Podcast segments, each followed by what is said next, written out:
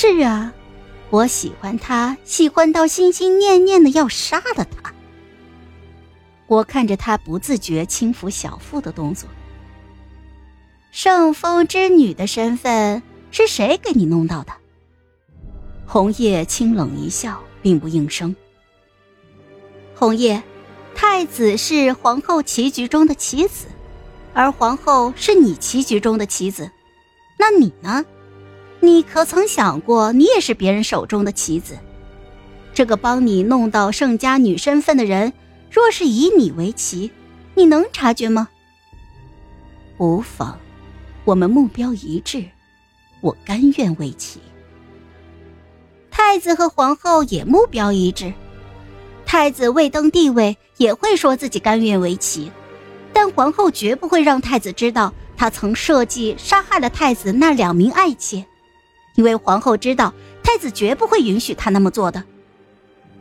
公主是何意呀？就告诉你，控局之人是会隐瞒很多事情的，而一枚棋子是护不住心爱之人的。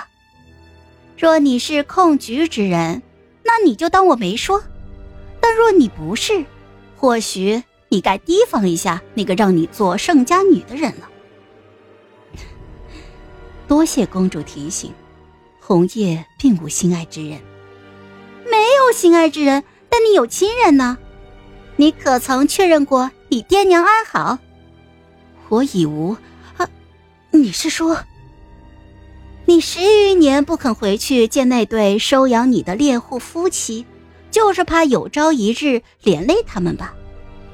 但是你别忘了，你的月营是按时送过去的，他们的所在并不难查。皇后将你当做了棋子，她既然用你。那她手上就会抓足了挟制你的筹码。若我猜的不错的话，你的养父母此刻必定在皇后的手中。红叶豁然起身。晚了，失了先机，你就没机会再抢回他们了。你并无跟皇后正面对抗的实力，所以呢，你所设的那个局一旦损害到了皇后的利益。你养父母就是第一道祭品。若你认输停手，那你养父母或许还有一线生机。可是，你若不是空局之人，是否停手，你说了可不算。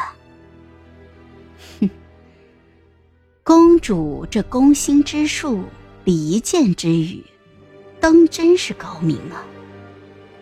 哼。自然高明了，红叶。若你和你背后那个控局之人翻脸了，记得来找我合作呀。咱们多年的情分，我随时恭候。红叶凝眸看着我，尚未开口，就被门外的一阵嘈杂声打断了。你不能进去。我是来请公主进宫的。我说了，你不能进去。大胆！你知道我是谁吗？我不管你是谁。耽误了事情，你担当得起吗？没有公主同意，任何人都不许入内。好了，本集故事就到这儿，我们下集见，记得订阅和点赞哦。如果你有喜欢的故事，也欢迎在留言区告诉我们。